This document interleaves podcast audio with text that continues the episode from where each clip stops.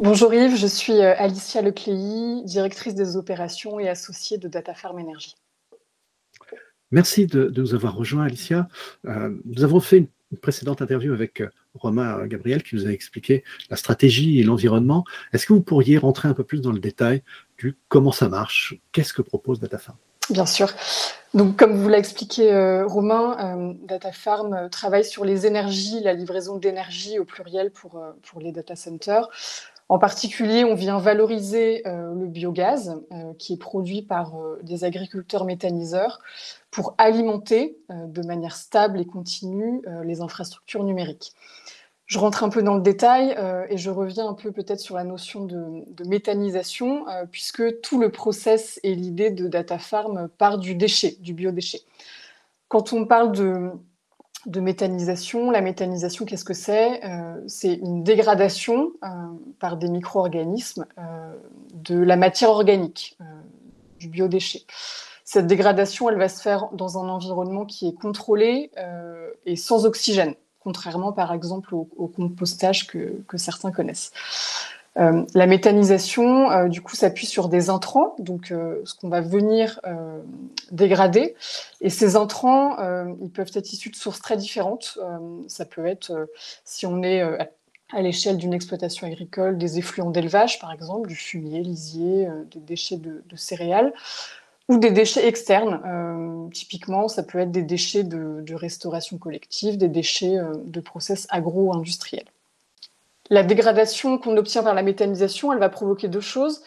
Euh, d'une part, un produit humide qui s'appelle le digesta, qui est généralement utilisé par les agriculteurs pour un retour au sol et, alimenter la bonne santé de, des terres, et le biogaz, qui du coup, nous, va nous intéresser. Le biogaz, qu'est-ce que c'est concrètement? C'est un mélange du coup euh, gazeux euh, qui est composé à peu près euh, de 50 à 70% de méthane, CH4, de 20 à 50% de CO2 et de quelques traces d'autres gaz.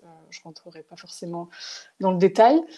ce biogaz, en fait, il peut être valorisé de plusieurs manières par les agriculteurs, soit en l'épurant du CO2, pour produire du coup ce qu'on va appeler le biométhane. Euh, et ce biométhane, il va être injecté dans les réseaux euh, de GRDF, en l'occurrence. Un deuxième mode de valorisation, ça va être une, cogénération. Donc euh, concrètement, en fait, on s'appuie sur la combustion de ce biogaz pour produire de l'électricité et, de, et de la chaleur. Et l'électricité, elle va être réinjectée dans le réseau, le réseau Enedis, et la chaleur, valorisée ou non. Un troisième mode de valorisation, ça peut être la production de biocarburants. Euh, on en parle de plus en plus. Et donc Data Farm Energy, en fait, va apporter euh, aux agriculteurs finalement une quatrième voie euh, de valorisation qui va permettre du coup la consommation locale des deux énergies finales grâce à la trigénération. Expliquez-nous ce qu'est la trigénération.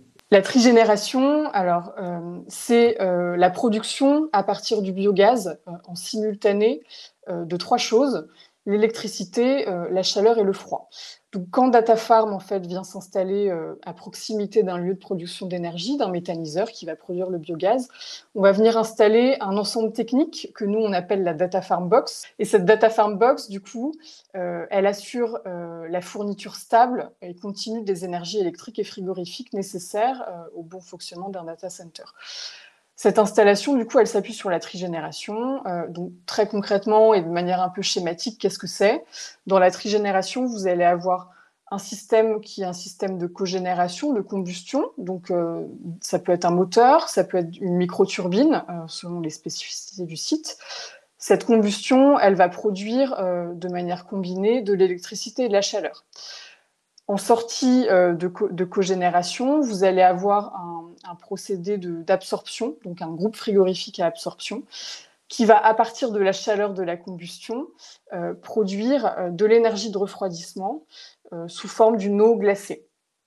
Et une troisième chose que vous trouvez dans la trigénération, l'ensemble de la chaîne en fait de distribution et de sécurisation électrique pour, pour le data center. donc ce qui est intéressant dans l'utilisation de cette technologie pour un data center, c'est qu'en fait cette la production de froid nécessaire à la climatisation et au refroidissement des locaux techniques ou de ces salles IT va s'appuyer sur une production d'énergie fatale, de chaleur fatale. et donc, on va réduire en moyenne de 30% les économies, l'utilisation d'électricité pour un data center en s'appuyant sur cette chaleur fatale. je pense que c'est aussi intéressant de rappeler euh, quand bien même le, secteur du data center est euh, euh, enfin, de plus en plus, à mon sens, ouvert à l'innovation, c'est intéressant de rappeler que ce n'est pas une technologie, la trigénération, qui est forcément nouvelle. c'est simplement, à mon sens, qu'elle s'est développée de manière un peu confidentielle.